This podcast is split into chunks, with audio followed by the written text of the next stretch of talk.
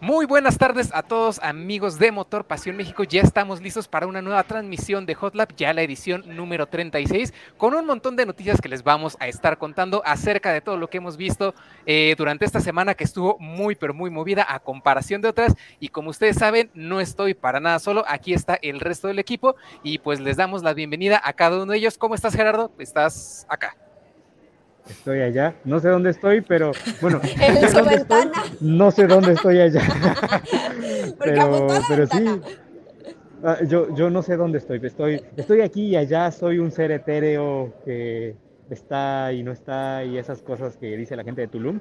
Pero nada, muy contento de estar aquí, haciendo un poquito el esfuerzo porque estoy en el aeropuerto de Buenos Aires, porque por acá andaba también Steph hace unos días manejando la gama híbrida enchufable de Volvo. Y bueno, yo apenas regreso a Ciudad de México. es que se le fue el avión. Pues se le fue el avión. No, imagínate. Oigan, los que nos están escuchando, pongan un recordatorio. Yo ya puse el mío, pero a las 8 y cuarto de, Ciudad de México, díganme, Gerardo, súbete al avión, porque si no me deja. ¿Y para qué? ¿8 y cuarto? Va. Ahí te vamos recordando. Lo puse aquí. Va que va. Y también de este lado, aquí tenemos a Steph. ¿Cómo estás, Steph?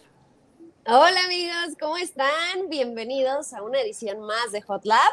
Muy contenta como eh, pues cuando estamos todos juntos porque como ya les dijo Gerardo, pues el jueves pasado no se pudo porque él y yo literalmente estábamos llegando a Buenos Aires, estábamos en la fila de, de ¿cómo se llama? ¿En la fila de qué?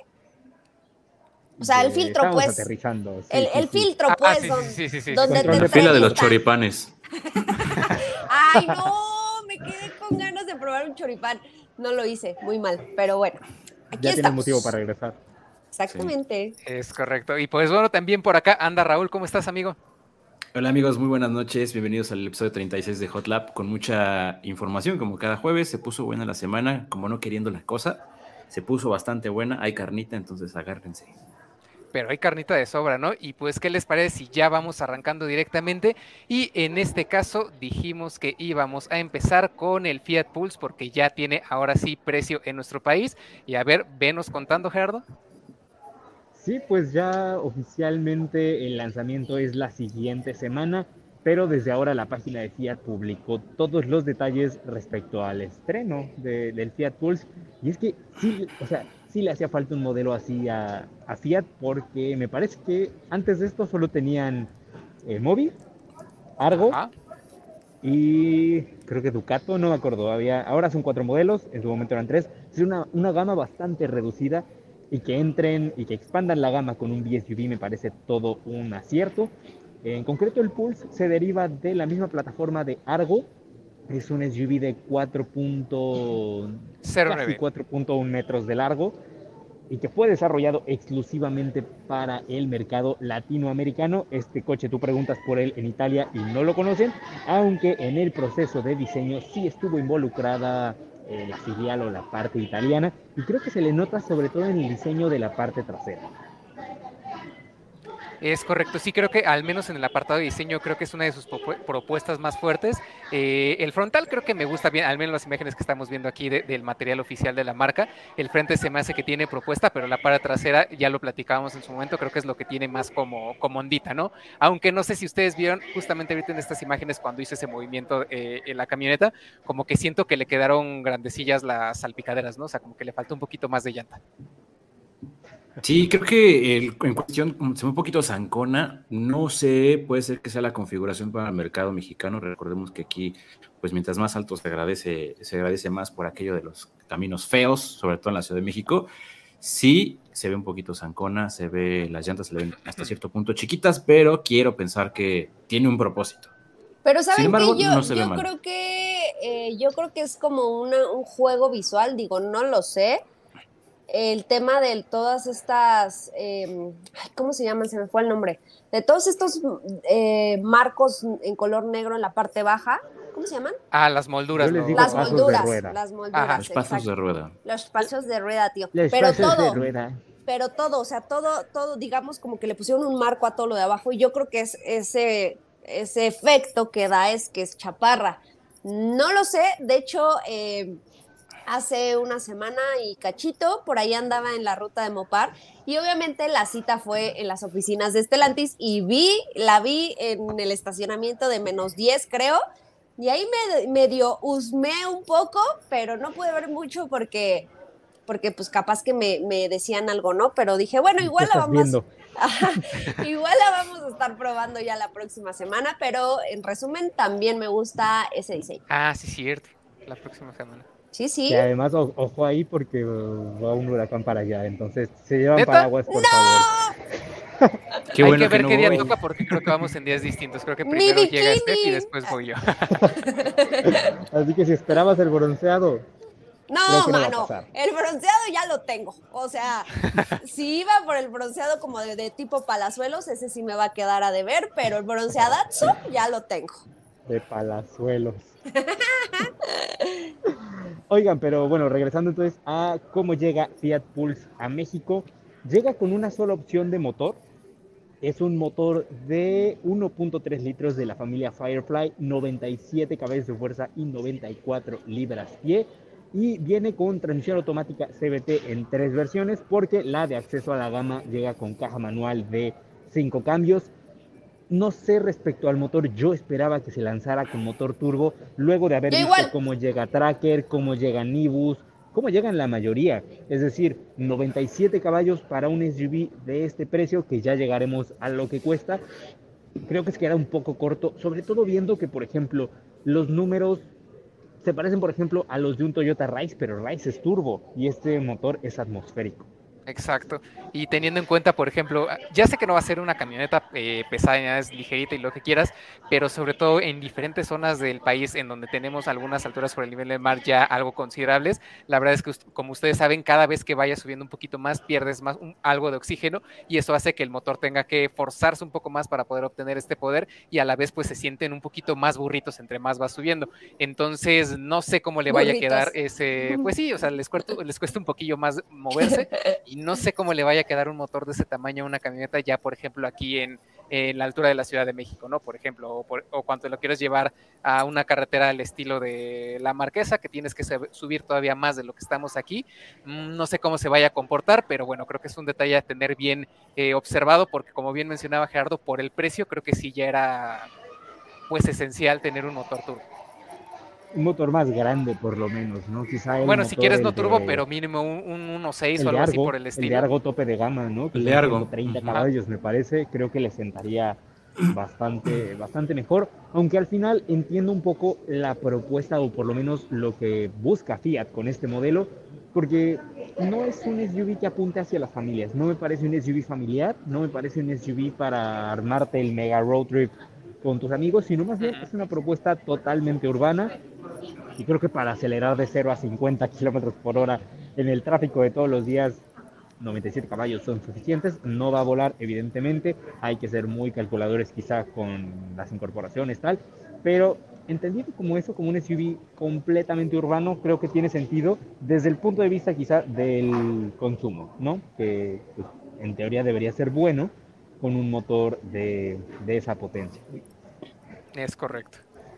Pero bueno, pues, hablemos del de, eh, equipamiento, que llega a México con cuatro versiones, versiones Drive, Drive Plus, Audace y la versión tope de gama Impetus. Y desde la versión accesible, el equipamiento me parece bastante interesante en términos de confort y de tecnología, porque esa versión base ya lleva cargador inalámbrico para teléfonos, pantalla de 8.4 pulgadas compatible de manera inalámbrica con Android Auto y con Apple CarPlay, también lleva cámara de reversa, faros de LED, monitor de presión de neumáticos y a lo largo de la gama se van a ir sumando elementos como una pantalla de 7 pulgadas en el cuadro de instrumentos, una pantalla de color, un eh, sistema de infotenimiento con pantalla de 10.1 pulgadas, sensores de estacionamiento delanteros, eh, llave inteligente con encendido remoto de motor, espejo retrovisor electrocrómico, sensor de lluvia. En general, en términos de equipamiento y de confort, me parece que está muy interesante. Luego está el tema de seguridad, que aquí es donde hay como altibajos, porque todas las versiones llegan con únicamente cuatro bolsas de aire, control electrónico de estabilidad y frenos ABS, que creo que para el estándar de la categoría ya debía llevar seis bolsas de aire, es por lo menos lo que está o a lo que están apuntando casi todas las marcas que venden un SUV a ese precio. Aunque a tener en cuenta, no es tanto una decisión de Stellantis de México, sino así se fabrica el coche en Brasil para todo el mundo, bueno, no para todo el mundo, pero para toda la región, y no había opción a, a seis bolsas de aire. o lo quieres así o no te lo llevo. Entonces creo que por ese lado sí se quedó un tanto corto, pero, y lo que me hace ruido es que quizá esta parte básica de seguridad se quedó corta, pero en la parte que no esperábamos, que son las asistencias de conducción, llega con freno autónomo de emergencia, asistente de mantenimiento de carril y asistente de luces altas automáticas desde la versión, desde la tercera versión, la versión Audaz. Ajá, Audaz Plus. Plus Audaz. No, es Audaz solita, ¿no? Creo que era Plus Audaz, pero bueno, la versión Audaz es la... La versión Audaz es la que tiene... Es la que tiene eso, entonces no sé. Que tienen unos nombres bien peculiares, ¿no? De las versiones. Yo estaba pensando, porque hay un fenómeno, aquí en Argentina compran Fiat Cronos como si los regalaran. O sea, ves un Cronos en todos lados. Así como nosotros en México vemos Versas, aquí ves Fiat Cronos. Y me puse a pensar y dije, Cronos es un nombre griego, no es un nombre italiano. Pero suena como ancestral, entonces ya dices, ah, sí, eh, los romanos decían Cronos, ¿no? Como, pero según yo, Cronos es griego. No, sáquenme de dudas, si es griego o latín. A ver. Em, Veamos. Pero, pero aún así, italiano no es, pero tiene nombres muy de ese estilo, como ímpetus. Sí, es de la mitología griega. Eh, ah, pues mira. Ajá, Cronos o Crono. Entonces, es como de, ah, un, coche italiano con nombre griego. Y entonces luego tienes ímpetus, que me suena más como latino, no sé, o, algo de Harry Potter también un poco. Entonces tiene como nombres muy, muy peculiares. Así como ímpetus, no sé, me lo imaginé. ímpetus y se frena solo. ímpetus, pulse y madres, algo pasa por ahí medio extraño. sí, pulse Se rompe. se rompe. Pero sí, me, me, saltó. Igual los nombres me gustan. Me gusta que, que no sean versiones así como S, S-E, S-E-L. O sea, a ver, un poquito más de imaginación, eso me agrada. Sí, aunque de repente se vuelan con mucha imaginación. Creo que más pasa con los colores, no sé cómo se llaman los colores de estos, pero luego hay unos como de eh, naranja, naranja atardecer. No, no, no, deja tú el naranja banero, todavía como que dices, bueno, como referencia. Pero hay unos que son como naranja, atardecer, pacífico, en las costas de Hawái. Dices como... Bueno, no nos vayamos tan lejos. ¿Qué les dije en la semana en el grupo que estaba probando? De hecho, creo que fue ayer que les... Ah, cuando te puse en la noche. Es que, eh, contexto, amigos, les escribí en el grupo de, pues, de trabajo y le dije a Gerardo, oye, esta semana estoy probando Tuscadero, bla, bla, bla, bla, bla, ¿no? La idea. Y, y Gerardo y Mau así de, ¿qué es Tuscadero? ¿Probando el qué? Ajá, entonces, bueno, me refería al Jeep Wrangler Tuscadero, que se llama así porque es el Wrangler rosa, seguramente ya lo habrán visto por ahí por las redes sociales, y así se llama, es rosa Tuscadero, bueno, el color es rosa Tuscadero, y así se llama la versión, entonces dices... Te voy a confesar algo, eh. el martes que te pregunté qué estás manejando, me dijiste, ah, Y tú, ah. pasaron, sí, pasaron unos segundos, te dije, ¿qué es eso? ¿Qué es eso? igual, igual, sí, sí, sí. Así como, ah, ya, sí, ese no lo he manejado. Y así de, ¿de qué está hablando? Estoy probando tus caderos. ¿Mis qué? Mis caderas. Mis caderas. Pero bueno, más o menos así para que se den una idea de los nombres tan raros. Pues sí, y finalmente, pues vamos ya regresando a Pulse, dejando atrás al, Tuscadero. Y al Tuscaderas. al Tuscaderas. Eh, precios de Fiat Pulse en México. La gama inicia con la versión Drive con transmisión manual, 355 mil pesos. Le sigue la versión Drive Plus en 385 mil pesos, prácticamente el mismo equipamiento, pero con caja CBT. Se suma luego la versión Audaz en 410 mil, ya con asistencias avanzadas de conducción y como tope de gama la versión Impetus en 445 mil pesos. Y esta versión, para mencionar, además de las asistencias y hasta arriba equipamiento, es la que puedes llevar con el techo color negro para tener la carrocería bitono y también es la única con rines de 17 pulgadas que de nuevo aquí creo que definitivamente hubiera sido un mejor caso de a lo mejor vuelve el cuadro de instrumentos digital o pone un diseño de rines un poquito más sencillos, no sé, quítale la opción bitono y, y tener esa, esos otros detalles como las otras bolsas de aire que yo sé que a lo mejor por el apartado de producción no vienen, pero bueno, pudo haber sido un, buen detalle que a lo mejor se arreglara eso en la línea de producción. O ya bien, bien, bien, bien, hablando de algún otro tema, pues a lo mejor meter ahí algo para traer el motor que decíamos de, largo versión tope de gama, ya un poquito más poderoso para que no se sienta tan pesado, que parece que se va a sentir un poquito pesada en cuestiones de carretera y demás. Pero bueno, es nada más hay de esos deseos que a veces queremos. el, el, sticker de pero quién soy yo para Pero quién soy yo para juzgar, exactamente, sí, sí, sí. ah, no, que está más bien como comiéndose un pan, pero quién soy yo para juzgar. Es correcto. Así es. Pues bueno, eso es el Fiat Pulse para México. Todavía no sabemos eh, disponibilidad, si ya está a la venta, si llega en preventa o, o, qué pasa ahí, pero la siguiente semana va a estar Mau en el lanzamiento, entonces bueno, atentos a las redes sociales de Motor Pasión y ya entonces habrán temas de disponibilidad y llega como rival de Seat Arona, Mazda X3, de algunas versiones de Toyota Rise, del MGZS. Mira, aprovechando, de, hecho, hablando de, preguntas, justamente aquí Jesús ya nos preguntaba contra quién competiría y pues bueno, todos los que estabas mencionando. Todos esos, sí, son casi 20 rivales los que tiene, no lo tiene fácil porque la, cantidad de modelos que hay, pero bueno, es, es a lo que viene, a llevarse su rebanadita del pastel. No lo pues tiene fácil y creo que, perdón, llega un poquito, unos 15 minutitos un poco tarde, ¿no? Creo. Es que ahí Fiat no es la primera vez que tiene un BSUV. Tuvieron al 500X, pero pues era como más. Es a lo que iba. De hecho, es el. Ay, perdón, es que me estoy comiendo un chocolatito proveniente de allá. Es que los vi dije. Ay, están mm". bien buenos. Los vi dije, mmm, un chocolate, pero bueno. Eh, justo es lo que iba a decir que de hecho es más bien el segundo o el tercer intento que hace, porque estaba el 500X y el 500L. 500L. Que eran... pero el L era más como moro volumen ahí. Ajá. Ajá, que eran SUVs raros, pero a mí me encantaban. Y que el al 500X final... estaba muy cool. A mí la verdad me, quedé con muchas ganas de manejarlo. Y que al final pues no, no pegaron, pero es que eran raros, ¿sabes? Ajá. El L parecía como una hamburguesa. era, como, era como el primo operado de, un Fiat Multipla, ¿no? O sea, medio raro. sí, parecía como una hamburguesita esas de McDonald's, así como, ¿sabes? Así se me imaginaba. ¿Perfecta? De comercial, porque ya las de la vida real están así todas como que chuequitas y no sé, raras. Dobladas ahí. Eh, pero sí, lo que tenían esos modelos es que eran modelos o que venían de Europa o que apuntaban como a otro tipo de consumidor. Eran modelos pues no, desarrollados para mercados emergentes. Exacto. O sea, eran modelos que el tipo de cambio no nos ayudaba de este lado del Atlántico, básicamente. Entonces, de este lado del Atlántico o de este lado de la frontera norte. Entonces, ahora que viene Pulse, que es desarrollado localmente, pues para empezar es un coche pensado para los costos de Latinoamérica pero también con un chasis pensado para nuestras calles, que sabemos, pues algunas marcas europeas justo sufren con eso.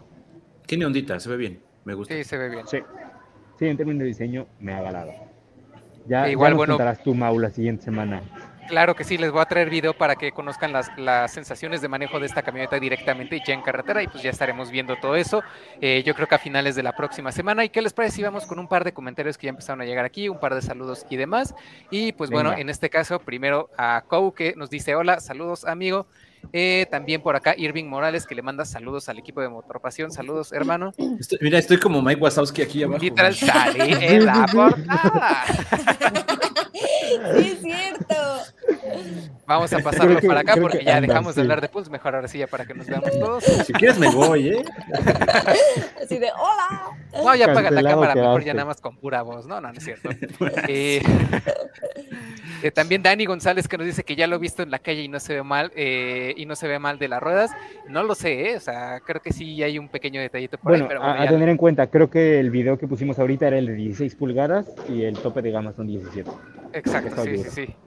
Los precios, bueno, ya los habíamos mencionado, Marcos, pero de todos modos por acá tenemos la pleca, la voy a poner rápido, nada más para que lo chequen rápidamente. Igual había alguien más que nos estaba preguntando, ahí, pedazo aquí. De 300 Edgar Aaron, que también nos preguntaba por los precios. Sí, sí, sí.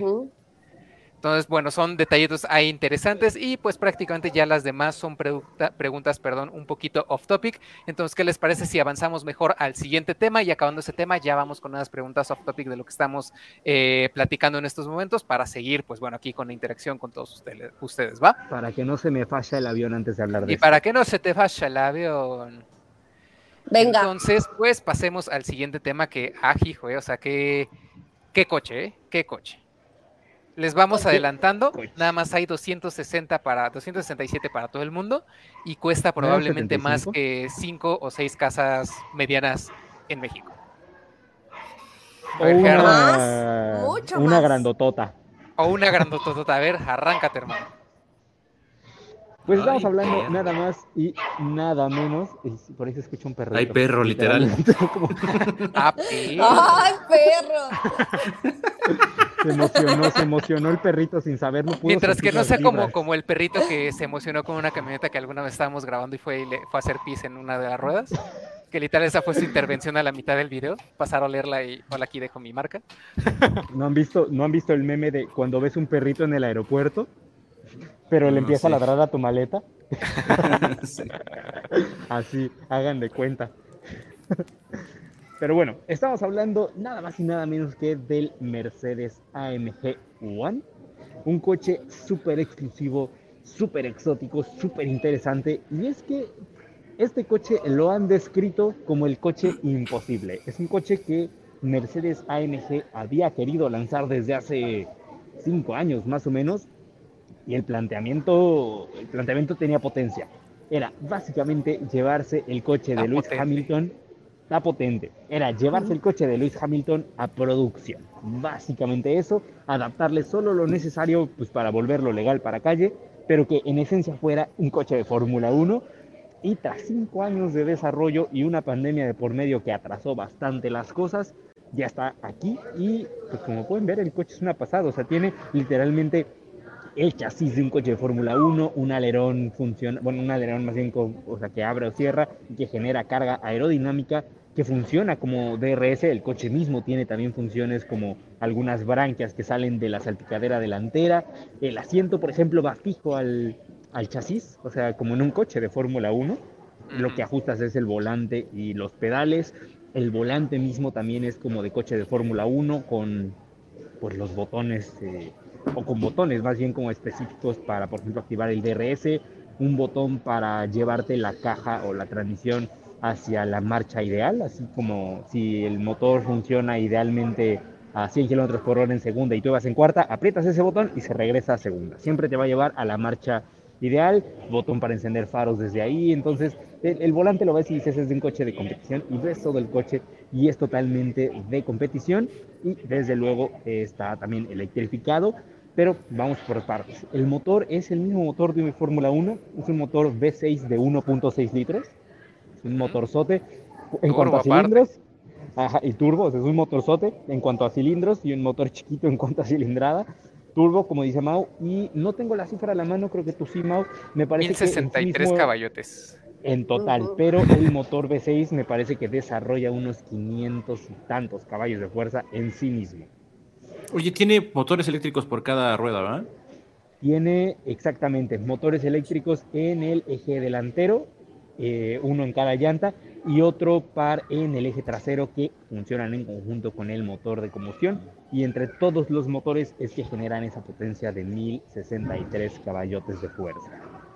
Y es que aquí lo interesante es que de verdad podemos hablar de un coche en el que no solamente son, a veces como tienden a hacer las marcas, no esas palabras al aire de, sí, es que le metemos la tecnología de Fórmula 1 a nuestros coches y no sé qué, así como de, brother, eso no está pasando para nada, se parecen. Y es que aquí eh, es prácticamente lo mismo que hubiéramos visto cuando se anunció este coche en 2017, que fue cuando tuvieron la Usaban motor de 2016, ¿no? No, usaban 17 y iban a usar un motor del 2016, de un año antes, según yo. Del W09, entonces, eh, en este caso, si mal no recuerdo, para este coche. Y era también un tema súper importante, porque, o sea, incluso hace poquito uno de los directivos de, de Mercedes-Benz dijo así como, creo que estábamos borrachos cuando dimos la autorización para lanzar este coche, porque como modelo de negocio, la verdad es que no tiene nada de sentido todo el tiempo que se atrasaron en producción, los problemas que les dio y el hecho de que por ahí se dice que después de, creo que eran 35 mil kilómetros, tienes que mandar el coche a Alemania para que lo desmonten completamente, vean el motor y determinen si tiene el desgaste suficiente para que te aguante otro ratito y solamente sea una rectificación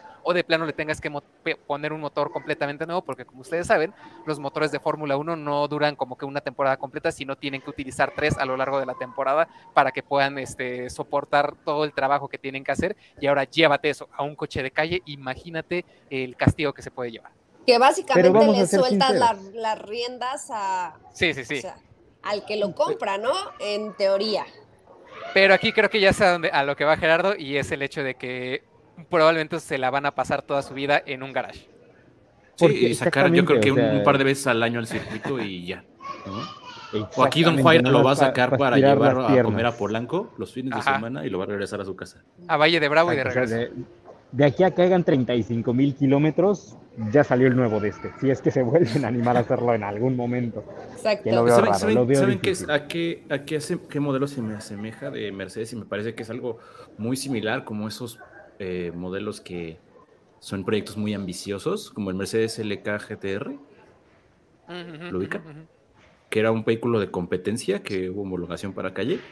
Ajá, que también compitió en las 24 horas de Le Mans y todo el rollo, el famosísimo que Mark Webber eh, sacó volando en la recta de Le Mans en la Mulsanne. Ajá, sí, sí, sí. Ese mero. me parece que es un caso muy similar. Sí, ¿eh? Pues es que es un coche de competición. O sea, y es que, o sea, todo el apartado el apartado técnico que le hicieron este carro, tanto en trabajo de aerodinámica, era lo que ya nos mencionaba Gerardo, el hecho de esas branquias que tiene en la parte delantera no es nada más como para que sea agresivo, de hecho es una de las formas de sacar presión de la parte de las llantas o de la presión que se genera por el rodar de las llantas y la aerodinámica para que haga también más succión en la parte de adelante del coche y se pueda mantener todavía mejor pegado dependiendo los modos de manejo, el modo que selecciones puede subirse un poquito más para que sea más suave y, manejable, por decirlo así, en la ciudad, pero también lo puedes mandar completamente al suelo para que haga eh, la mayor cantidad de downforce. El alerón que pues, se puede poner en una posición más agresiva, por decirlo así, para pegar la parte trasera del coche. Y como bien mencionaba, como el drag reduction system que tienen los coches de Fórmula 1, vas en una recta, lo presionas y la parte central del alerón se pone recta para que ofrezca menos eh, resistencia al aire y puedas ir más rápido todavía en línea recta. Entonces, si a eso le sumas el poder de los motores eléctricos para sacarle el provecho completo, la verdad es que esto sí es un hypercar, pero con mayúsculas. yo, voy a hacer un, yo voy a hacer un paréntesis, esperen. A ver. Eh, es que vale la pena que leamos el último comentario que nos pone César Gil y dice, los estoy viendo desde la graduación de mi hijo los veo, los veo en lo que los otros hablan. muy bien, César, muy bien, César. Eso es compromiso con la información. sí. Espera, vuelvo a ponerlo. Quiero tomarle screenshot a eso. Sí, sí, sí, sí. Posemos todos y nos etiquetas. Ay, no, así. Así señalando el comentario. Yo mi mano, sí. espera, espera, espera, espera, espera, espera, espera, deja. Ahí está. Más así. Pero ya no puedo tomar el screenshot yo, entonces tomelo alguien. A ver, yo voy, yo voy, yo voy. una mano aquí. Super fake. Ahí va, una, dos. Ahí está, una, dos. Screenshot.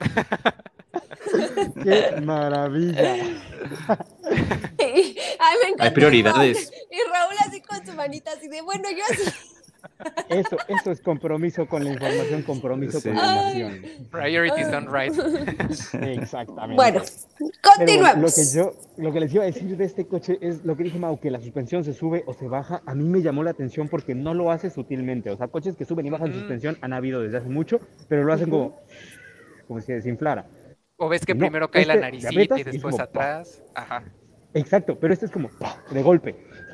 Y, fue algo que me llamó mucho la atención, o sea, verlo, verlo hacer eso. O, por ejemplo, el cofre en realidad no lo destapas, o sea, es decir, es como se destapa en dos partes. Eso que vemos ahí justo es el, cofre. Bueno, el cofre como concepto, ¿no? O sea, Ven nada más Oye, Ger, esas tomas de aire, o sea, ¿qué tamaño tienen?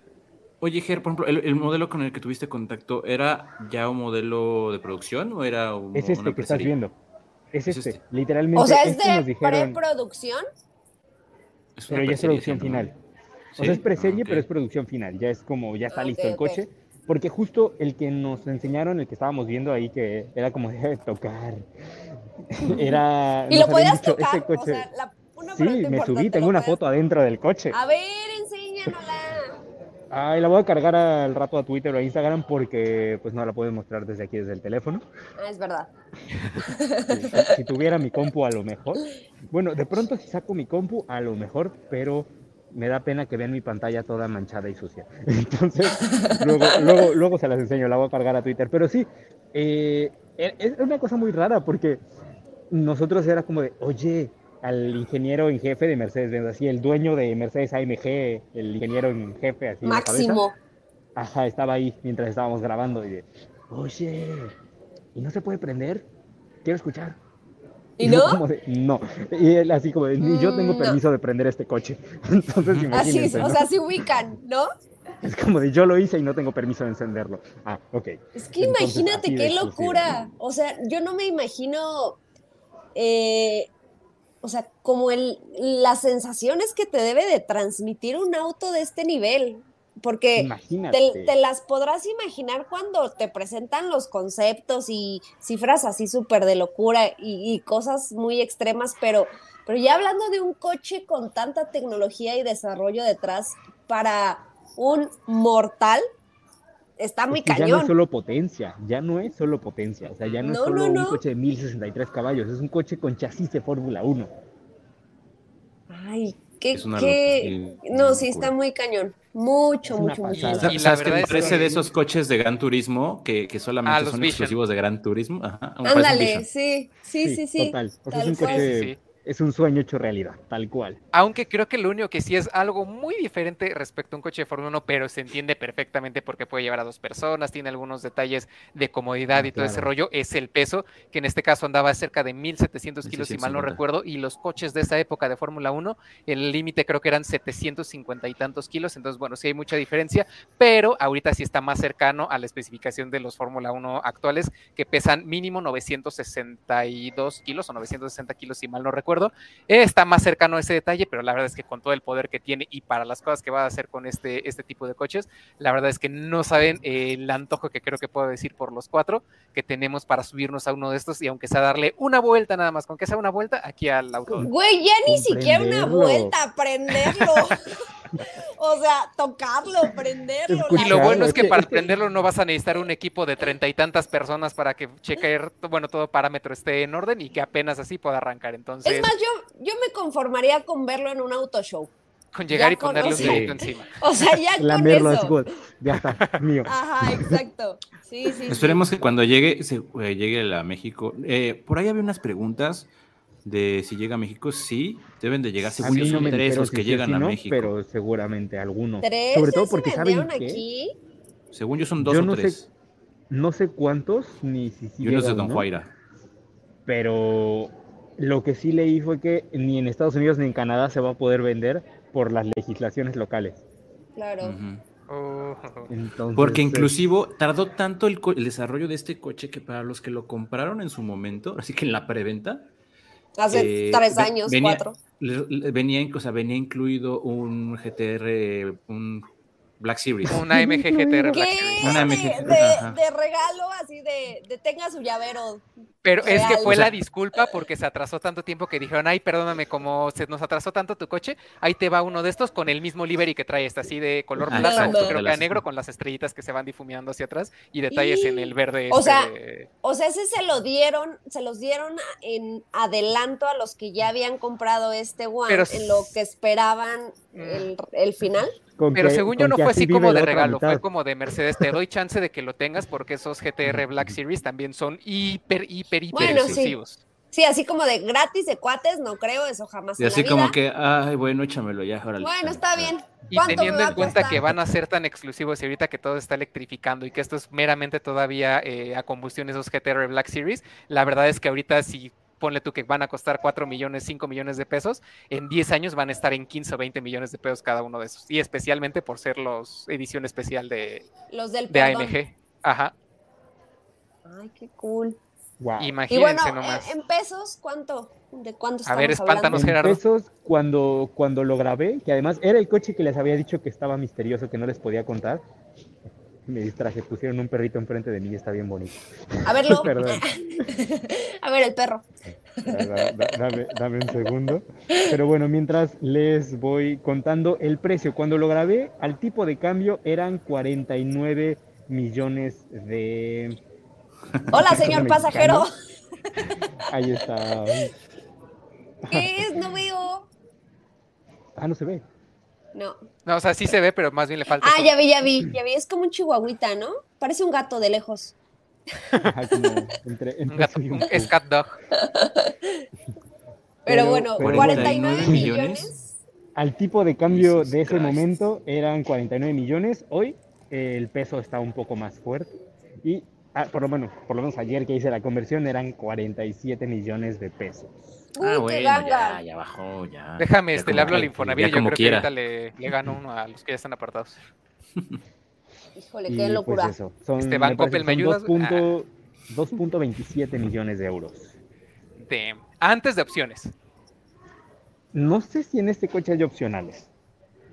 A Sí, lo no mejor sé. apartado de pintura o algún decorado por fuera, sí, No pero bueno, sí. creo, Es que se me hace un coche tan especial, tan de Ajá, así lo o hice sea, y así se queda, ¿sabes? O Exacto, sea, yo también creo que está en así. plan, un poquito Bueno, en plan creo que sí podría ser de esos que de- Mercedes dice, yo me protejo y te los voy a dejar solamente así, si lo quieres así, chido, si no, tu bronca. Sí, yo Es también que a mí creo me da eso. la impresión de que estos coches están hasta protegidos como en Ferrari, de no te atrevas ni a ponerle una estampa porque te lo quito. Casi, casi. O a- y a venderlo ni a hablar tampoco. Sí, o sea, no. Sí, no, seguramente no. El que el creo que probablemente- contrato de que el no que- lo podías vender en un año Ajá. Y a John Cena le valió gorro y lo andaba vendiendo. y ya estaba bien Eh, demandado. Bien Por demandado, ejemplo, sí. el que creo que sí puede ser diferente, y me atrevo a, a, darlo por hecho, es el de Lewis Hamilton. Él sí creo que haya tenga tenido carta abierta, Bueno, como es decir, ah, que... ¿lo Ah, quieres morado? Date. Ajá, sí, sí, es que él es amigo. Amigo, ya es empleado de confianza. Y creo que también en un apartado está para Nico Rosberg, entonces él fue campeón justamente el año en el que lo anunciaron, probablemente también tenga algún detallito exclusivo para él. Su firma. Puede ser. Eh, puede ser. Y Sí, sí. pues eso, es, este coche es... O sea, es- él es el coche imposible vuelto realidad. en pocas palabras. Para acabar pronto. Ey. Y para que Sí. esto vuelva a pasar, lo veo difícil. Sí, no, no, en 20 años probablemente, y eso quién sabe. Y pues bueno, vamos con un par de comentarios, tanto de este vehículo como off topic, que ya tenemos algunas preguntas ahí que se nos fueron juntando. Y pues bueno, Edgar Arón, que nos dice que es una chulada de vehículo, sí, estamos completamente de acuerdo con ello. También nuestro amigo Hola, a ver, que se ponga el comentario, ahí está, ese carro AMG es más rápido que el Mercedes F1 2022. Sí cala, ¿eh? Sí cala. Hasta mi más despide es más rápido que el Mercedes de este Y año. rebota menos. Sí, Qué mal. qué mal. Muy a mi pesar, pero sí. Pero bueno, vayámonos con otros eh, comentarios que ya teníamos por aquí, un poquito off topic. Y empecemos con Omar Cerón, que ya nos había preguntado desde hace rato. Pero que, que, destapa Raúl, eh, pobrecito. Ay, sí, Otra vez Raúl, no otra vez ve. lo, ya lo tienes bien Ya. cancelado. ¿Qué te hizo? perdón, perdón, Ya, perdón. ya dinos. A ¿qué mí hace dos ahí? semanas me tenían así. Pero bueno, Omar Adiós. Cerón que nos pregunta que qué opinamos del BMW Serie 3 2023. Me gusta la pantallota que le pusieron. Me gusta que no lo hicieron tan radicalmente diferente que hasta eso fue como facelift mesurado Sutil. al lado de, exacto, al lado de lo que hemos visto de la marca. Eso me gustó. Fue la prueba de que BMW todavía puede hacer coches bonitos. Exacto. Después, José Luis Ramírez nos pregunta, saludos equipos, ¿saben cuánto llega el Virtus 2023? Segundo semestre. Yo calculo que por ahí de octubre, noviembre ya debería estar. Ah, bueno, no falta mucho entonces, porque creo que ya venían para acá, ¿no? Ya había dicho India que ya venían en, en camino. No sé, ¿En el pero barco? pensé que ibas a decir porque fue como de, no falta mucho, creo que ya estamos en junio. y sí, ya estamos en junio. Julio, agosto, septiembre, octubre. Sí, cuatro mesecitos. Bueno, ahora Jesús Zúñiga nos pregunta qué pasa con la presentación de Cherry. Aguántanos que de, de hecho eso va el siguiente tema. Primero vamos a darle salida a algunas otras preguntas que tenemos por acá, pero sí, definitivamente vamos a hablar de eso. ahí. Manténgase Y- en línea. Y finalmente también de nuevo este Jesús Uña que nos pregunta sobre la Lexus RX que presentan es la que llega a México. Sí, es la nueva generación de esta camioneta. Ya más adelante estaremos ahondando un poquito más de, de este producto para irlo pues desmenuzando ya con más tranquilidad. Y pues bueno, La ahora sí próxima semana vamos se maneja. con- No, pero No, pero la próxima es NX. Ah, sí, sí, RX, NX, Sí, perdón. sí, Sí. RX Sí, llega, me RX parece la enero, presentaron, ajá, la presentaron antier, ¿no? Ajá, sí, sí, internacional. Sí. sí, sí, perdón. Es correcto. Mm. Sí, el por la que vamos es por eh, NX, que es como una NX. RAV4, pero más eh, preparada, por decirlo así. Y pues bueno, ahora sí, arranquémonos con el siguiente tema, que es uno de los más importantes, porque sí, es ya la llegada de una nueva marca a nuestro país, en este caso Chirate, ya es el anuncio oficial, por decirlo de alguna forma, y de hecho ya anduvimos por allá, de hecho Raúl anduvo en un circuito dándole una vuelta a los primeros modelos que tiene la marca para conocerlos un poquito más a fondo. Eh, sí, bueno, eso de, de la llegada mm, es, es un sí y un no al mismo tiempo. O sea, Lo anunciaron ya- oficialmente, pero todavía les falta. Sí, o sea. O eh, sea, es un ahí anunciaron- vengo. Ajá. Ajá, o sea, tú puedes comprar a partir del 15 de junio hasta el 15 de julio a través de una preventa cualquiera de los dos modelos con los cuales inician, que es el Tigo 7 Pro y el Tigo 8 Pro Max, que es este eh, sub de tres ¿Allá filas. viene iPhone? Sí, exacto. Eh, un mes para preventa. Eh, tiene algunos beneficios, solo 250, los primeros 250 tienen ahí un bonus de una tarjeta de gasolina por 6 mil pesos. De un Mercedes. Eh, ah, no es cierto. Eh, sin embargo, si tú quieres para reservar, reservar tu coche, pues no hay manera de que lo veas hasta máximo el 15 de julio. ¿Esto por qué? Porque no hay puntos de venta todavía en México. Ellos dicen que para final de este mismo 2022 van a tener ya 40 distribuidos eh, a toda la República. Eh, sin embargo, si tú apartas tu coche, repito, no hay manera de que lo veas hasta mediados del mes de julio aproximadamente. Entonces, llego pero no llego, no hay precios todavía, hay estimados, pero nada concreto, nada oficial, no quisieron decir. O sea, es un compre su SUV.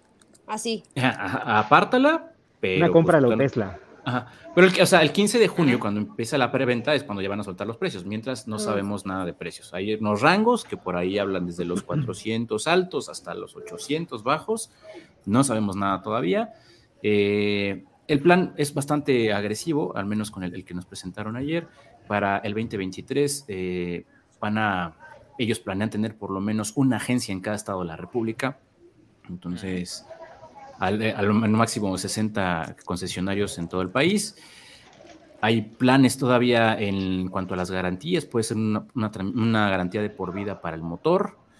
Eh, hay cosas que todavía están en el aire, no fueron como muy concretos, sin embargo, los, con el contacto con los, con los dos modelos con los que llegan, ya los tuvimos. Ustedes pueden ver la prueba que tenemos ya en el canal del Tigo 7 Pro y probamos el Tigo 7, el 8 Pro Max, que es el vehículo pues más completo, es como la joya de la corona con la cual llega la marca china a México. Eh, sobre todo eh, destaca porque tiene pues, cierto refinamiento que sobresale respecto a las chinas que ya están, tienen presencia en México. Creo que sí que te están un par de... pero en este Ajá. momento, como se ve ahí, en la toma se me hizo muy QX60 de Infinity. Sí, Pero en ese cañón, color sí. en concreto y en ese ángulo y con ese logo, perdón. ese logo y hizo esa muy parrilla, Infinity. sí. Ya que mencionan lo del logo, Ger, no sé si por ahí tengas a la vista el logo Sí, justo del oigan, aeropuerto, quiero que vean, vean el logo de Chiray. porque lo platicamos hace Quiero unos que días. vean el, el logo de Chiray y el logo del aeropuerto aquí. Ahí se alcanza a ver, creo. ¿Lo pueden ver? Se ve muy lejos. Muy lejos. A ver, dejen, pasa pongo la pantalla completa. Y se ¡Oh, nos no! fue. ¿O no? Y- Ok, igual le apretó algo y ya se salió. Creo que sí, pero, No, pues si no quieres, no, brother. eh. pero ahorita que se vuelva a conectar, seguramente ya nos Sí. enseñará, pero se parece mucho. Y mientras, ahorita en lo que seguimos y regresa Gerardo, de hecho, hablando de, la prueba que ya hicimos de Latigo 7 Pro, la estoy dejando aquí en los comentarios por si le quieren dar clic y tenerla ahí guardada una vez que termine esta transmisión, para que la vayan a checar. Acaba de salir en este mismo instante el mensaje para allá, entonces para que lo vayan checando. Pero bueno, continuamos eh, con estos detalles de, de, amigo. Sí, eh, me voy a enfocar en, en Tigo 8 Pro, que es el que todavía no hemos probado ahora que a profundidad en, Motor Pasión, eh, pero mi primera impresión es que es un vehículo que destaca por la calidad de, sus, de su interior, sobre todo la, calidad, la selección de los materiales, los terminados, manufactura bastante bueno, me parece que sobre, encima, sobre todo encima de las marcas chinas de, que ya tienen presencia en el país. Eh, eso, de hecho, la marca por ahí, ahí hubo en su presentación, en una comparativa con, con Land Rover y con Jaguar en cuestión de calidad, creo que ahí sí exageraron un poquito. No están tan en ese nivel, sin embargo, creo que yo las pondría al nivel de las coreanas en cuanto a calidad, inclusive en algunos detalles un poquito, más arriba, sí. La propuesta de Tigo 8 eh, mecánicamente es buena, es un 2 litros turbo, 250 caballos, 288 libras pie, la caja es DCT, es decir, doble embrague de 7 velocidades. Eh, tanto de Tigo 7 Pro como de 8 Pro Max van a tener dos versiones. Eh, de 8 Pro hay una versión two-wheel drive y hay una versión all-wheel drive que tiene hadas. Entonces, sin embargo, ellos dicen que para septiembre llegará una versión más para Tigo 7 Pro Max, 7 Pro, perdón, y una versión más para Tigo 8 Pro Max, que esa versión de Tigo 8 Pro Max va a ser two-wheel drive, pero con hadas. Entonces, ahí hay un, un, un poco confuso su información sobre las versiones que van a llegar, como pues si la vas a ofrecer en dos meses, ¿por qué no mejor te esperas tantito? O la gente que pues, le conviene esperarse un par de meses, no lo sé, es, ah, un poco raro su, estrategia que tienen. Sin embargo, como producto, la verdad es que prometen, eh, prometen bastante. Yo las veo muy bien en términos de edad, generalidad de hecha superior también a, las chinas ya de presencia en México. Habrá que esperar a probarlas un poquito más a profundidad, pero de primera impresión, bastante bien los productos. Por aquí vi un comentario que decía de Javier Hernández que dice: Los precios deben de ser como los de Jack por la Tigo 7 como en 500, 545, el Tigo 8 entre 590 y 620. Creo que Tigo 8 Pro va a estar en un rango un poco más arriba, sobre todo porque como competidores eh, inmediatos está mm, eh, RX8 y Soreto. Entonces yo la pondría en el rango más o menos de esos dos. Entre 7 y 8, ¿no? Entonces en ese caso 700, 800. Es correcto. Sí, sí, sí. Y mira, también ahorita que estabas diciendo lo de las asistencias y las hadas y demás, eh, Raúl, aquí también Javier nos pregunta que qué son las hadas y pues bueno, a, aclarar esto, son asistencias de conducción avanzadas que en este caso por las siglas en inglés significan eso, es decir, detalles como el freno autónomo de emergencia, el monitor de punto ciego, eh, control de velocidad crucero adaptativo, mantenimiento de carril y todo ese tipo de asistencias que tienen ya un poco más de, eh, intervención en cuanto al manejo. Sí, es correcto. Entonces, esas dos versiones, esas, esas hadas van a llegar en algún momento muy cercano para tanto Tigo 7 Pro eh, y tanto para Tigo 8 Pro Max en la versión Two Wheel Drive. Entonces, la propuesta es interesante a nivel de equipamiento. Eh, creo que están muy, muy, muy bien eh, logrados en ese aspecto. a mí, en lo personal, Tigo 8 Pro, sí, acabados, calidad, bastante bueno. el, el Tigo 8 Pro destaca porque en, el interior tienes tres pantallas, el, el de instrumentos, tienes la pantalla principal de infodetenimiento y aparte tienes una más abajo, muy al estilo de Jaguar para el aire acondicionado y un poco más de opciones. En general, buena primera impresión, salvo algunos detalles que la marca no ha definido muy bien y nos dejó como ah, un poco como con dudas. Otro detalle es que para 2023 eh, la marca dijo que su portafolio va a estar compuesto por entre 7 y 8 vehículos, entre oh, ellos un sedán, un eléctrico y eh, e híbridos enchufables. Entonces, no hay específicamente qué, qué, modelos, no quiero adelantar porque pues es algo que la marca dio como muy al aire, pero la propuesta es bastante ¿Sabes qué? ¿Te acuerdas que sí medio sabemos cuáles son?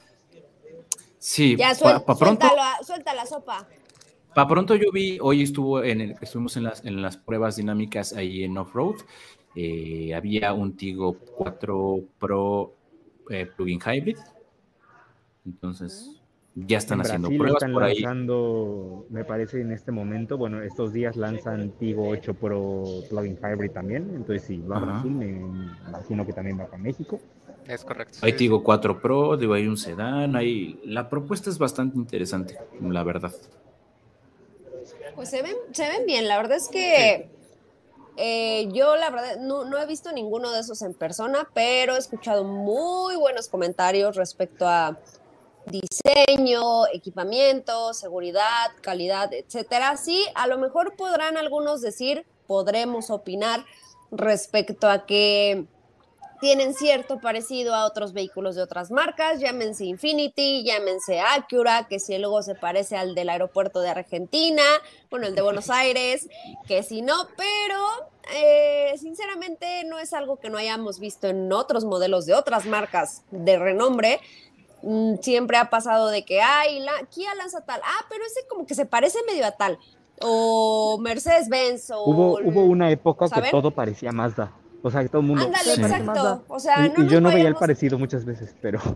¿Se acuerdan cuando justamente acaba de salir el Mazda 3 y después salieron las primeras fotos del Seat León de la generación actual? Toda la gente, no, es que le copiaron todo al Mazda 3 y no sé qué, y ahorita ya quien dice. Yo nunca lo vi. O por ejemplo, el, MG, el MG5 que decían que se parecía a un clase C. Jetta.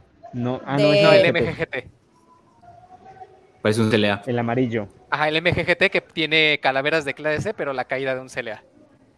Es que para pronto, eh, pronto MG tiene varias similitudes. Por ejemplo, MG5 parece un Jetta, ¿no? Sí, sí, el, el, RX8 parece BMW por atrás y por adelante parece Volkswagen. Entonces, creo que en un segmento tan saturado eh, ya es, es, muy complejo o muy complicado que, que los vehículos se diferencien radicalmente entre uno y otro. O sea, encontrar el hilo negro eso no va a pasar. No. A menos que seas alguien A Mercedes-Benz le dijeron... No, que a Mercedes-Benz con su clase A le dijeron, parece un Kia Forte. Sí, es a cierto. Todos les pasa. A todos les pasa. Sí, sí, ya es, un tema medio marcado por ahí. Y bueno, vamos con un par de preguntas más acerca de, este mismo tema de, de Después vamos con las que son un poquito off topic. Y aquí Rafa Sitle nos dice: Hola, hablando de posible precio del Latigo 7 Pro, pienso que debe rondar los 450 mil o menos, ya que tiene menos asistencias que Toyota Corolla Cross, que cuesta 469. Eh, ah, mira, ahora Gerardo es Pues es que Corolla Cross es o sea, el nivel de, equipamiento respecto a algunos modelos de Toyota es superior a otros y lo hemos hecho en comparativos, en comparativas. Por ejemplo, eh, ¿cuál era el que decían? ¿Era, el Corolla Cross o el Rise? ¿Cuál? no, Corolla Cross, el que estaba súper completo, comparado a otros que incluso estaban más, más caros. Respecto pues al nivel de seguridad y así. Pero sí, seguridad es Corolla Cross. Sí, es que ahí Corolla Cross viene muy bien. O sea, superar la oferta de Corolla Cross puede ser complicado. Pero, sí, o sea, como dice, como dice, eh, me parece, eh, Rafa, preguntó, creo que sí tienen que poner un precio agresivo considerando que está entrando a la categoría donde Peugeot 2008 ya tiene asistencias, Taos ya tiene asistencias, Corolla ya tiene asistencias. Entonces, sí. Es que sabes qué pasa que Chiroace está eh, no vendiendo, pero sí está mm, entrando a navegar con una bandera de soy la China Premium, ¿sabes? algo así. kind of. Tal vez no la Premium, pero la más, eh, la mejor trabajada, ¿no? ¿Completa? Sí. Ah, que da la sensación de ser ya una marca como más establecida y no que te da productos que se sienten como que apenas van empezando y demás. Y dejemos claro que ha sido una gran progresión porque hasta hace algunos años este Chiracy tenía uno que otro producto que si ves y era así como que ajijo, ah, ¿no? Creo que lo mencionamos hace un par de programas, el QQ y algunos otros más, que eran como de, ay, mm, no sé qué decir, pero ahorita la verdad es que dieron un salto increíble, así como el que dio, por ejemplo, Hyundai y Kia de los noventas a ya esta era, donde pues la verdad sí es una diferencia del día y la noche. Así es. Y pues bueno, ¿Les parece que vamos también aquí esta pregunta rápida de Javier que dice cuáles modelos creen que vayan a llegar a México y su posición? Ya mencionábamos el Tigo 4 Pro que más o menos le va a estar pegando a la altura de, ¿cómo se llama? De Chevrolet Tracker y esos otros este, mini SUVs. este 7 Pro que es el que va más o menos a la altura de Ateca, de Taos, eh, Corolla Cross y demás. El 8 como ya mencionaba este Raúl acerca de RX8, de Sorento y de otros SUV medianos por ese estilo. ¿Y cuáles otros más nos comentabas amigo? Eh, no dieron modelos como tal, simplemente dijeron un sedán, dijeron híbridos enchufables y dijeron un eléctrico, pero modelos eh, en concreto no dijeron, no todavía. Pero el chiste es que la gama para el próximo año va a estar compuesta por entre 7 y 8 modelos diferentes. Yo creo que guarden este tweet. así, yo creo que en año, en un año vamos a estar hablando de Chiray en el top 10 de ventas, como está MG sí. Sí, creo que la clave, la clave definitivamente es el precio y es lo único que les faltaría para precisamente para que se cumpla lo que estás diciendo, para que sea un tema de, de, qué hablar en los próximos meses. Sin embargo, hay algo que a mí no me, no me termina de convencer y es que ellos están centrando su, su, su estrategia de comunicación en redes sociales. O sea, lo entiendo, entiendo el poder que tienen las, redes sociales actualmente, sin embargo que vemos el caso, el caso de éxito más, más próximo, que es el de Kia, que Kia cuando llegó a México llegó con una estrategia comercial muy agresiva y que de alguna manera... lo veías en todos lados. Sí, que de alguna manera con la ayuda de los productos de buena calidad con los que llegó a México, pues le ayudaron a posicionarse rápidamente en los primeros lugares de ventas. Algo que Chirei creo que debería considerar y no solamente redes sociales. Puedo estar equivocado, finalmente este análisis está hecho por personas que saben cómo hacerlo y por qué hacerlo, ¿no? Entonces, Pero ¿quién soy yo para juzgar? ¿Quién soy yo para juzgar? Exacto.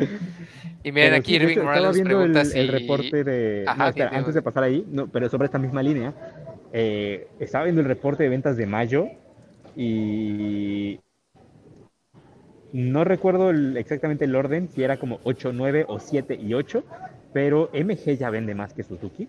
Sí. Y además ya está en la posición, no me acuerdo si 7 u 8.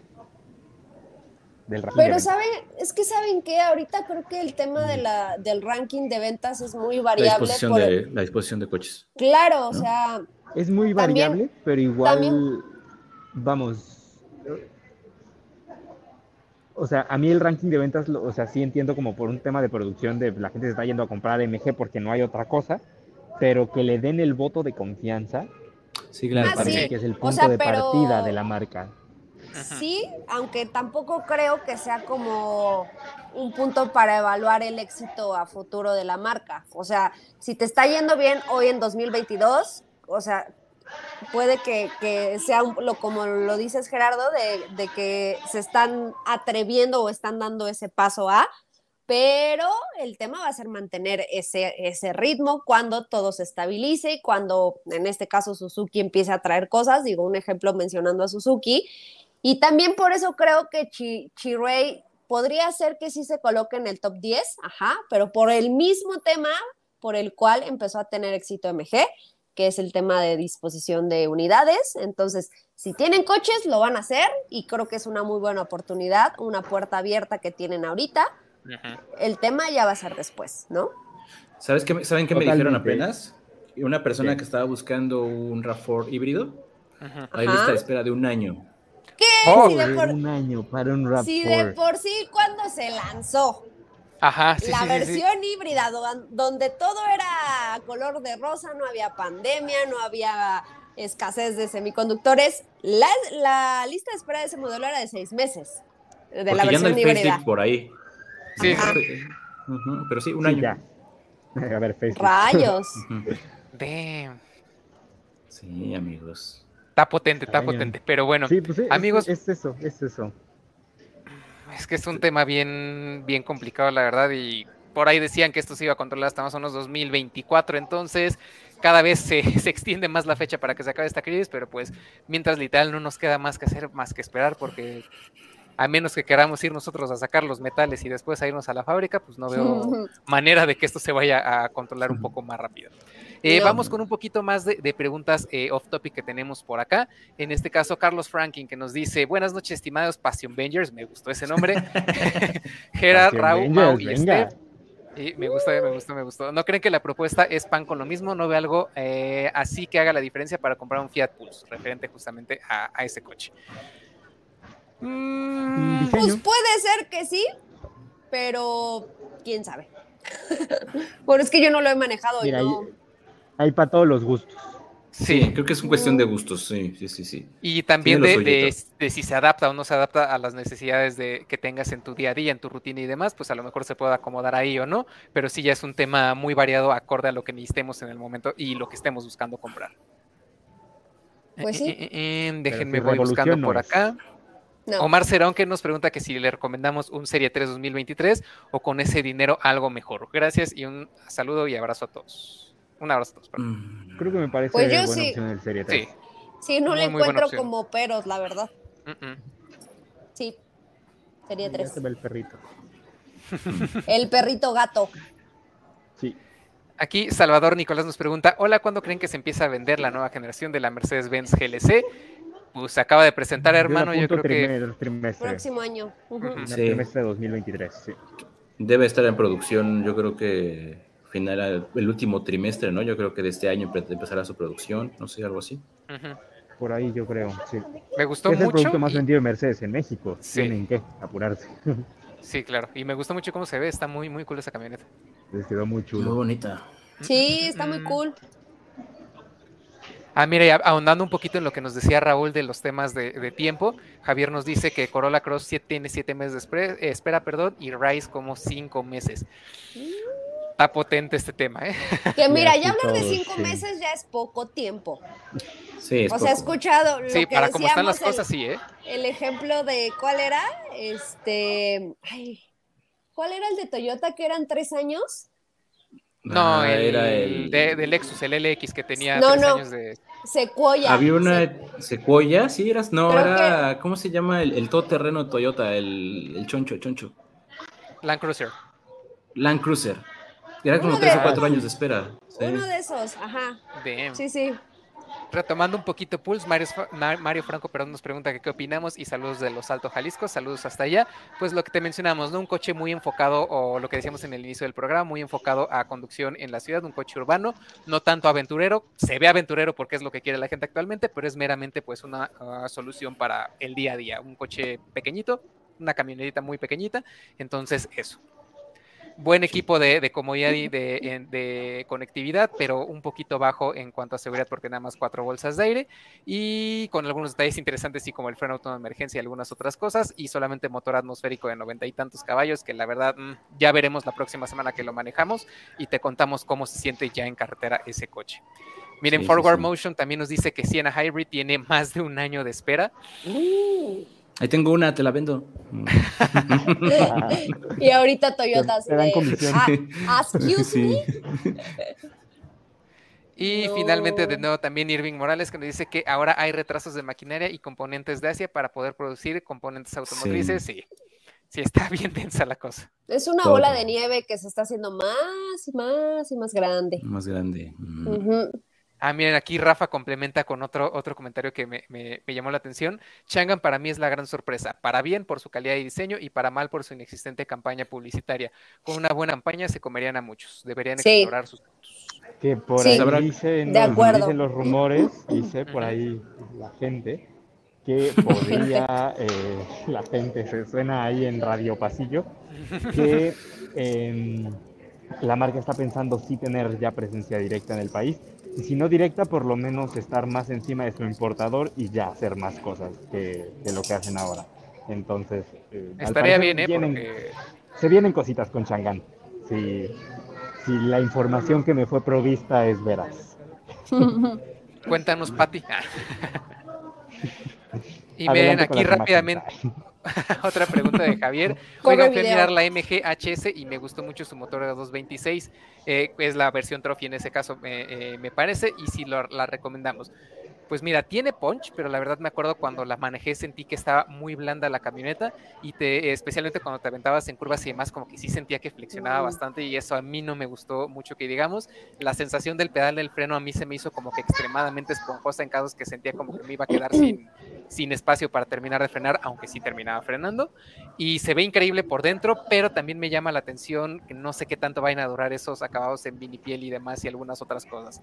Porque al menos también la interfaz de, de sistema infotenimiento vistosa, pero no muy fluida ni demás. Entonces me reservaría el... Su doble embrague no es la mejor. O sea, también, si ah, No es, la, comodidad, no- no es la más refinada. eh, el consumo es un poquito elevado. sí.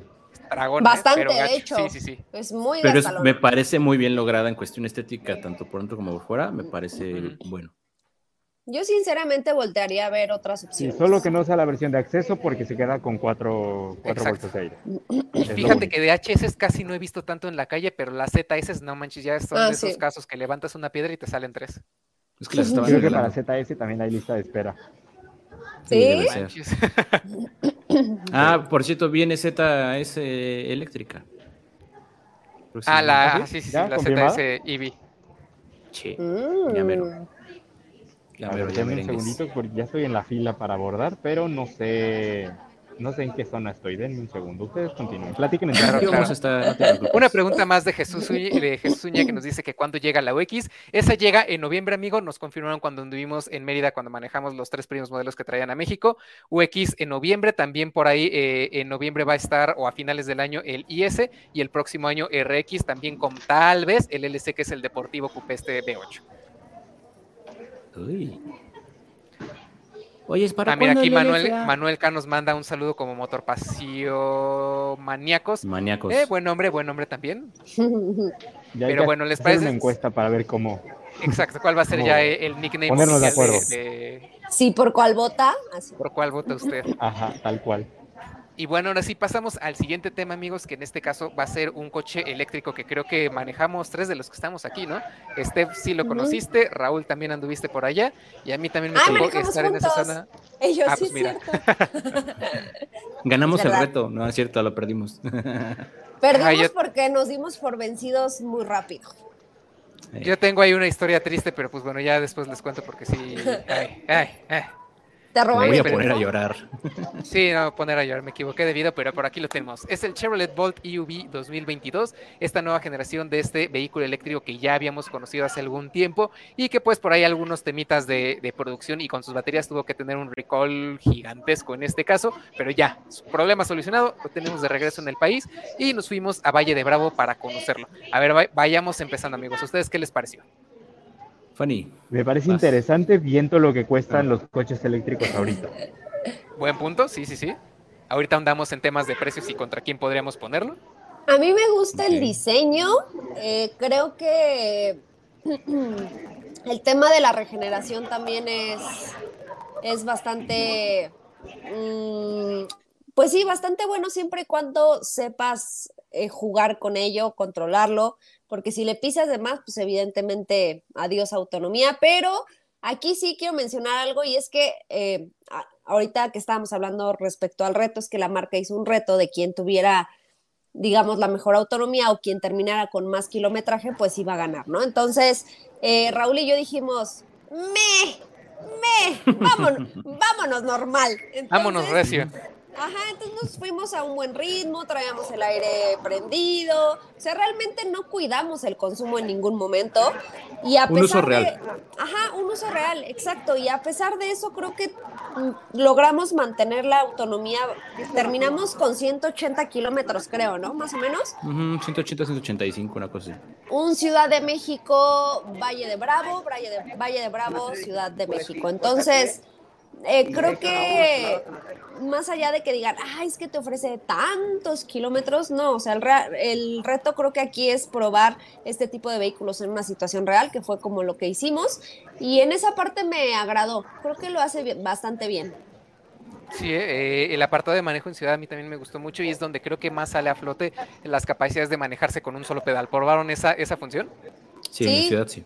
Está, está interesante, ¿no? O sea, porque al, al principio como que te cuesta Es calibrar la mente para decir, ok, Sí, no sí. voy a utilizar el cambio de pedal, no voy a mover mi pie a la izquierda para poder frenar. Y al inicio a lo mejor sí te metes uno que otro amarrón, pero ya después de que te gusta 10 minutos eh, manejando, Te la verdad, acostumbras. ajá, te acostumbras, se siente muy, muy intuitivo y demás. Y la verdad es que sí te ayuda a mantener un buen nivel de, de autonomía. También otro detalle en eso, en ese manejo y en esa eh, regeneración de energía que me gustó mucho, es el hecho de que puedes frenar con tu mano izquierda, ¿no? Vas manejando, presionas esa paletita que traes La detrás del lado izquierdo. Disminuye la velocidad, tal vez no tan fuerte como el frenado regenerativo, pero si tienes, digamos, un día donde vas en vías rápidas o a lo mejor no hay mucho tráfico, sin bronca alguna también lo puedes aprovechar al máximo y también mantienes muy, muy buenos, eh, mm, por decirlo así, consumo de, batería de alguna forma. Y pues sí es un coche que es bastante polivalente en este apartado porque si no es con la mano, es con el, el freno normal, es nada más soltando el acelerador o es activando tu frenado regenerativo en varios de los niveles que tiene para que recuperes ese, ese poder que vas perdiendo o lo mantengas. Entonces creo que está muy, muy bien eh, resuelto ese apartado de- del Chevrolet Bolt EUV y en general me parece un gran producto. Por fuera vamos a aclarar algunos detalles y es que ahorita tenemos Bolt EUV, ya no es el EV de antes que era una especie de monovolumen o un hatchback un poquito más alto. Este EUV va más acoplado a parecer una camioneta. ¿Eso en qué se refleja? En que es 15 centímetros más largo que el EV, mide 4.3 metros de largo, más o menos lo que tendrías, por ejemplo, en un Peugeot 2008, en un eh, Chevrolet Tracker y cosas por el estilo, más o menos de, ese tamaño para que se vayan dando una idea esta, esta camioneta. Y también varios detalles que tratan de darle este look de, SUV. Para empezar, lo que ya mencionamos, por ejemplo, como con Pulse que nos decía Steph, este contorno de, de plásticos negros en las salpicaderas, en toda la zona baja y también rieles en el techo. Ves el Volt EV tradicional que, bueno, que no llega aquí a México y se ve hasta distinto y sí parece más una especie pues de hatchback ahí medio extrovertido y la verdad creo que al menos este look de camioneta sí le va muy bien y tampoco ya es tan exagerado en decir, hey, mírame, soy un eléctrico. La verdad es que el ojo no entrenado va a pensar que es pues cualquier otro, otra camioneta, ¿no? Oye, ¿dijeron algo sobre el lanzamiento de Volt normal? Eh, sí, bueno, ah, yo escuché que es muy poco probable que llegue, de hecho prácticamente no, o sea, no es un hecho, pero hay pocas probabilidades de que llegue, sino que van a enfocarse en el eso. Por precio. Sí, por precio. Yo en lo personal creo que eh, a mí me tocó probar la primera generación del Volt eh, EV cuando se presentó en México. Hay que destacar que este es es como tal una actualización porque utiliza la misma plataforma. Ese no hace, cambiaba mucho el manejo. Eh, es muy, o sea, cambia por las proporciones y el peso al ser un otro tipo de carrocería. Sin embargo, el principio es básicamente el mismo y es muy similar. Sí se siente un poco más ligero el otro. Eh, es la misma plataforma, no, hace, no echa mano del de Ultium, este no, serán otros vehículos de nueva generación los que sí lo hagan. Eh, creo que este, este eh, eh, Volt EV conserva la esencia del primero cuando en su momento Volt EV, perdón, era el eléctrico que más autonomía ofrecía por el rango de precio, que eran alrededor de 670 mil pesos más o menos. Creo que no llegaba ni a los 700. Y tenía arriba de 399. Ajá, y tenía arriba de, de 300 kilómetros de, autonomía y el sistema de regeneración la verdad es que era bastante bueno. Todo eso lo sigue conservando y creo que lo hace bien porque finalmente ya está adaptado a un segmento muy demandado y sigue conservando, por así decir, el, el precio contenido para lo que es. O sea, es un SUV eléctrico, pues no esperes que te cueste 700 mil pesos. No. O sea, creo que el precio que tiene me parece correcto, adecuado. Sí, me encantaría que costara menos, pero si tenemos en cuenta que el Nissan Leaf, que cuesta lo mismo. si no me equivoco, cuesta lo mismo. Con tiene la mitad. La, mitad, de autonomía, y con una propuesta de diseño y de equipamiento pues deficiente, por así decirlo, no tanto diseño, sino de equipamiento, creo que Volt EV es para debutar en el segmento un SUV eléctrico, es una buena propuesta. Sin embargo, yo tengo un pero. Yo soy muy fan del, del Volt anterior. En el interior creo que la propuesta estética que tenía, tanto el, ah, la, tapicería, el, sí, los diferentes materiales, los colores. Era, era un coche que no decía, como dijo Mauro, me soy un eléctrico, pero que te ofrecía ese como plus que decía, ah, mira, esto no lo encuentras en ningún coche. Aquí ya creo que se perdió esa esencia. Aquí ya es un SUV normal, o sea, es como un puede ser puede ser que es un nuevo, ajá, que es un nuevo Trax, no sé, o algo así, que es un Chevrolet normal. La propuesta de diseño, si bien está, esta es correcta. O sea, te suben con los ojos tapados, te quitan la venda y dirías, pues estoy en un Equinox de nueva generación, estoy en un, ajá, en un Trax, en algo así. Sí. ya no tiene como ese, ese, ese saborcito que lo hacía diferente. Sin embargo, me, me siguió gustando mucho. Creo que es muy buen coche. Mira, justamente hablando de este tema de precio, como bueno, ya les puse ahí la plequita que decía que eran 939.900 pesos. Nos, dice aquí Johnny Bravo que si no creemos que el Volt UV es algo caro considerando su autonomía, está muy cerca de costar opciones que, eh, lo, bueno, lo mismo que opciones de lujo con más autonomía. Y la realidad es que no tanto, sinceramente. Mira, cuesta 939, que sí es un precio elevado en teoría en general, contrastado contra pues, la mayoría de los coches que se venden en el país. Pero la verdad es que para, para que vayas por un coche de lujo en este caso, de este segmento camioneta, un Mercedes-Benz EQA está arriba de 1.2 millones de pesos. hablamos de... en 1.2 justo. 1.2. 300 mil pesos más o menos de diferencia. El Model Y es la misma situación, más de 300 mil pesos la diferencia. El y el que C40. más o menos, eh, el C40 también anda por ahí, entonces es grande la diferencia. Y si te pasas, por ejemplo, a un Model 3, un Tesla Model 3, que no es competencia directa porque es un sedán y esto es una camioneta, ese arranca por ahí de un millón veintitantos mil, un millón cuarenta y tantos mil pesos. Y a lo mejor la versión base que cuesta eso tiene 420 y tantos kilómetros de rango. Aquí son 397 confirmados por la EPA. Entonces, por ese lado, no es tanta la diferencia y la verdad es que por todo el nivel de equipamiento de serie que vas a tener en este contrastado al de serie que va a tener el Tesla, la verdad es que sí me parece una mejor oferta la que tenemos aquí en cuanto a lo que estás pagando y lo que te estás llevando con el EUV.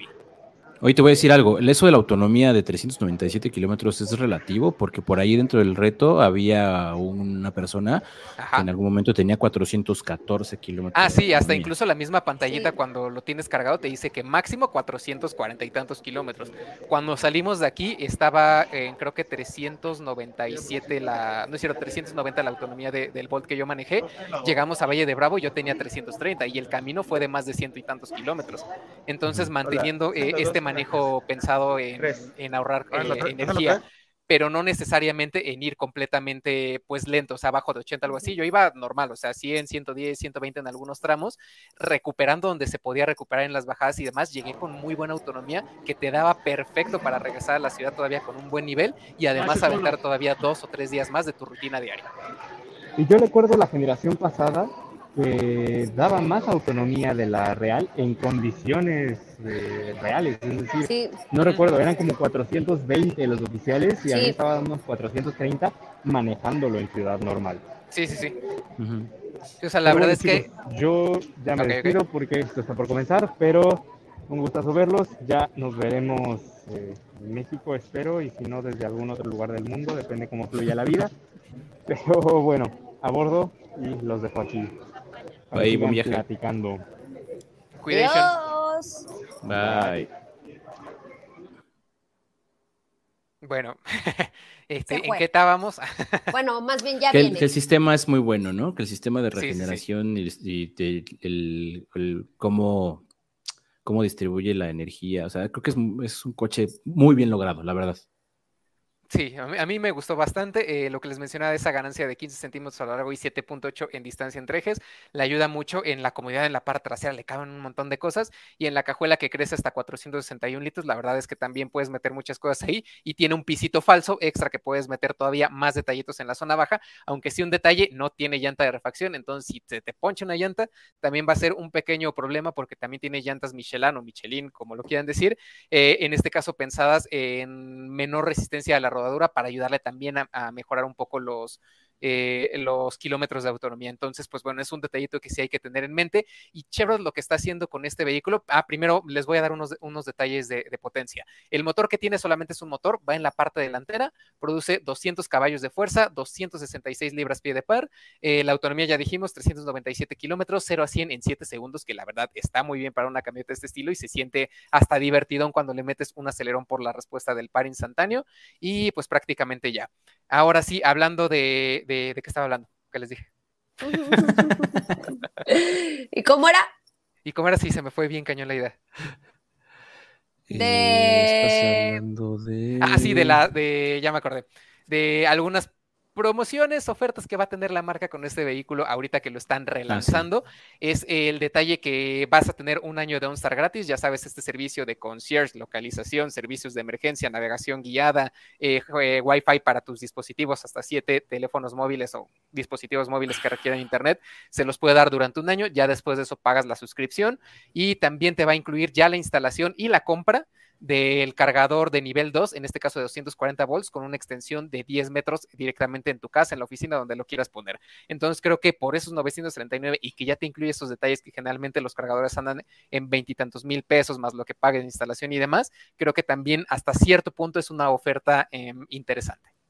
Oye, ya no pregunté algo que se, que, que se me fue, que so- justo ¿Qué? ahorita me estoy acordando. Cuando vendieron el primer Volt, solo había dos o tres agencias en la ciudad que tenía, estaban capacitadas para el servicio del coche. Ajá. Ya no pregunté si ya siguen siendo esas mismas tres agencias o ya hay más. Según yo ya hay más porque cuando hablaron de dónde lo puedes comprar y todos esos rollos, hablaron de agencias de Chevrolet eléctricos y pusieron, si mal no recuerdan, como en cinco o seis estados que ya tienen una agencia con estos elementos. Entonces, si lo venden ahí, yo creo que también sería un lugar adecuado, ¿no? Para llevarlo a servicio y me parece que sí le están dando más eh, empuje a esto. Ahora también un detalle que hay que hablar de este vehículo es que sí, este Volt EUV se presentó y se lanzó en México a finales del 21 más o menos a finales de, 2021, pero después, a literal cosa de semanas que habían empezado a moverlo y demás, se detuvo todo. O sea, regresaron los coches a las agencias, fue así como aquí no pasó nada, no existe y demás, porque hubo un pequeño detalle con la línea de producción de las baterías, que en este caso son a cargo de LG, esta marca que también hace muchos otros eh, electrodomésticos, cosas tecnológicas y demás. Había un problema en la línea de producción y las baterías estaban con una falla que los hacía propensos a incendios y demás. Hubo un recall masivo en todo el mundo, se regresaron las baterías, algunas, eh, bueno, se hicieron lo, pertinente para que ya no tuvieran este problema y ahorita ya los Bolt que se están vendiendo ya no tienen para nada ninguno de estos detalles. Entonces, pues bueno, creo que es un punto que debemos aclarar porque sí, el coche ya estaba aquí desde hace tiempo, pero desapareció durante otro más largo para arreglar este problema. Chicheñón. Así es. Eso mero. Eso merengues tengues. Y pues bueno, unas preguntitas queso. Sí, unas preguntitas ya para ir cerrando, ya casi nos vamos, vamos a, meter aquí unas preguntas ya en general. Y Johnny Bravo, hablando de eléctricos, ¿saben algo de Mac y precios o si GM planea traer más productos eléctricos? Y algunas de las eh, marcas estadounidenses pondrá red de carga. Mm, del Mac y se supone que iba a llegar eh, a finales de este año, si no me equivoco, que ahora sí. Pero sí, lo hacen aquí, mira, y ni lo venden aquí. Exactamente, entonces, miren, no sabemos, o sea, se supone que antes de que termine el año, pero quién sabe. Respecto a GM, sí, sí van a traer más productos eléctricos. Eh, el que viene es eh, Cheyenne, Cheyenne eléctrica, si no me equivoco. Ah, la Silverado, Silverado, Silverado O sea, Silverado, ajá. Hammer, eh, Hammer. no, Homer no está confirmada todavía. Bueno, Cadillac Lyric, ¿no? Cadillac Lyric. Cadillac Lyric, sí, está el 2023. Ese, llega en 2023.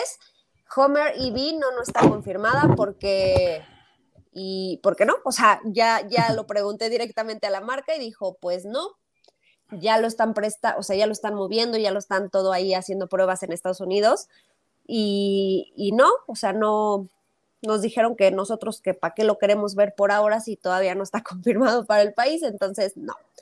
Y respecto a la red de carga, pues ahí sí no lo sé, la verdad. No, no hablaron nada, no han hablado, al menos General Motors no habló nada de una red de carga, ¿no? Por el momento. Creo que es uno de los pasos que falta ya para que esto se vea un poco más normal, ¿no? Porque sí sigue estando algo limitada eh, en general en todo el país. Ponle tu Ciudad de México hay algo más, pero aún así siguen faltando.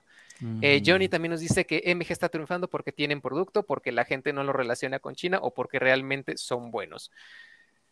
Mira, eh, hay parte de que tienen productos relativamente en un punto en el que el equipo que tienen y lo que cuestan es bastante atractivo también mucho yo creo que ha hecho que la marca se la ha vivido eh, comunicando este detalle de eh, somos una marca británica con orígenes británicos y demás, y no hablan mucho de que pues el backing que tienen de dinero, de producción y todo ese rollo es en China, entonces probablemente aquellos que no se metan a investigar tan a fondo el producto que están buscando o el que tienen en mente, tal vez por ahí, pero en realidad es que también el tema de producto es algo que como ya mencionamos hace rato es esencial porque vas a muchas agencias y te dicen no hay hasta el próximo año y demás, y pues si de plano eh, se necesita tanto el coche nuevo al instante, pues por algo MG ya está, como mencionábamos, ¿no? En octavo o séptimo lugar de ventas en todo el país.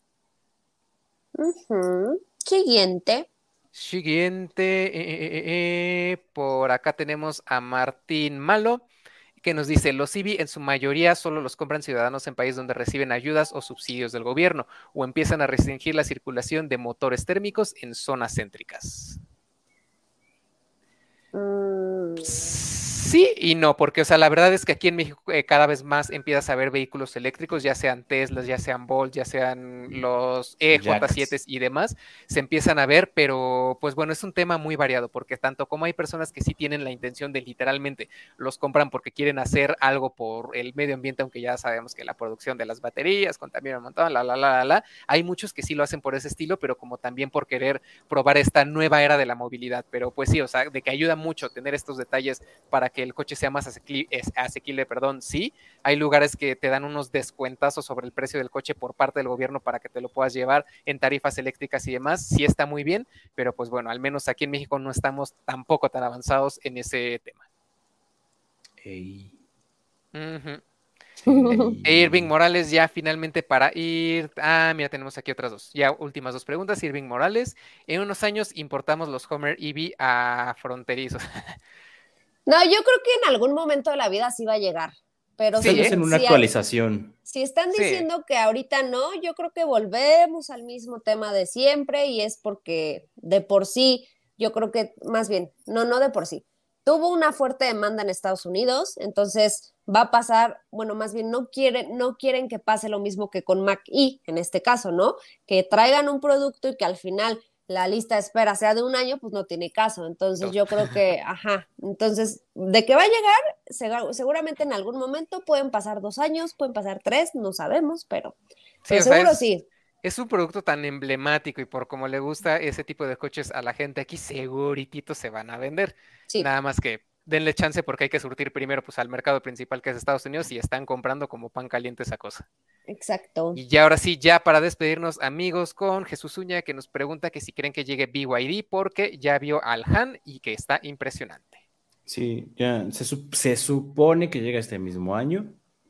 Yo por este mismo año ya faltan seis meses. Sí. Qué rápido. Sí, o sea, yo de repente sigo pensando así como que, pues sí, allá a mediados de año voy a hacer X o Y, cuando güey, ya estoy a mediados de año. Por ahí yo vi un Dolphin y también bastante bárbaro, pero todavía no se sabe bien ni, fecha, ni cómo, ni cuándo, ni dónde, pero se supone que sí llega. En teoría. Vaya, Tacubaya. Y pues ya estamos llegando al final. Martín Malo que nos dice felicidades por todos sus en vivo y aunque sea después, pero siempre nos ve. Muchas gracias, Martín. No importa, lo que es que nos se queda. Exacto, exacto. Se queda aquí guardado y ya después también lo vamos subiendo a Spotify y algunas otras plataformas para que lo escuchen por si no alcanzan a, o no pueden verlo directamente en la pantalla. Pues bueno, eh, como tal, ya llegamos al final de otra de estas transmisiones de, de Hot Lab. Eh, fue un gustazo haber estado aquí con ustedes y aguántenme tantito. Les voy poniendo en la parte de aquí abajo la red sociales para que nos busquen directamente ahí en, Instagram, en Facebook y en, eh, en Motor Pasión, ándale, en Twitter, perdón. Eh, eh muchas gracias. Gracias amigos, la próxima semana por acá nos estaremos viendo. Ya saben, este señor, no, eh, este señor, él y yo vamos a estar probando Fiat Pulse, entonces pues ya les contaremos el jueves qué tal, qué tal nos va. A ver si llego, ¿eh? Porque aterrizo a las 4 y cacho, entonces va a estar medio... Ay, mano, ni siquiera nos toca en el mismo grupo, pero sí, bueno. Ya sé. Pero bueno, ya, ya veremos si llego o no llego ese día. Muchísimas gracias, Raúl.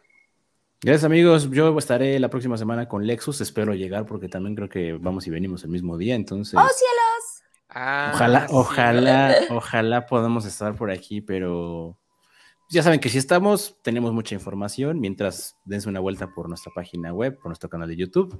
Es correcto. Nos vemos la próxima semana.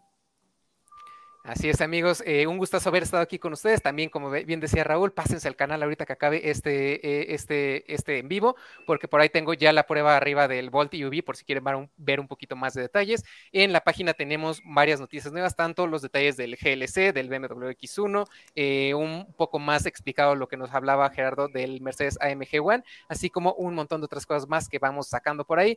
Así que, pues bueno, muchas gracias por haber estado con nosotros y nos vemos la próxima semana. Adiós.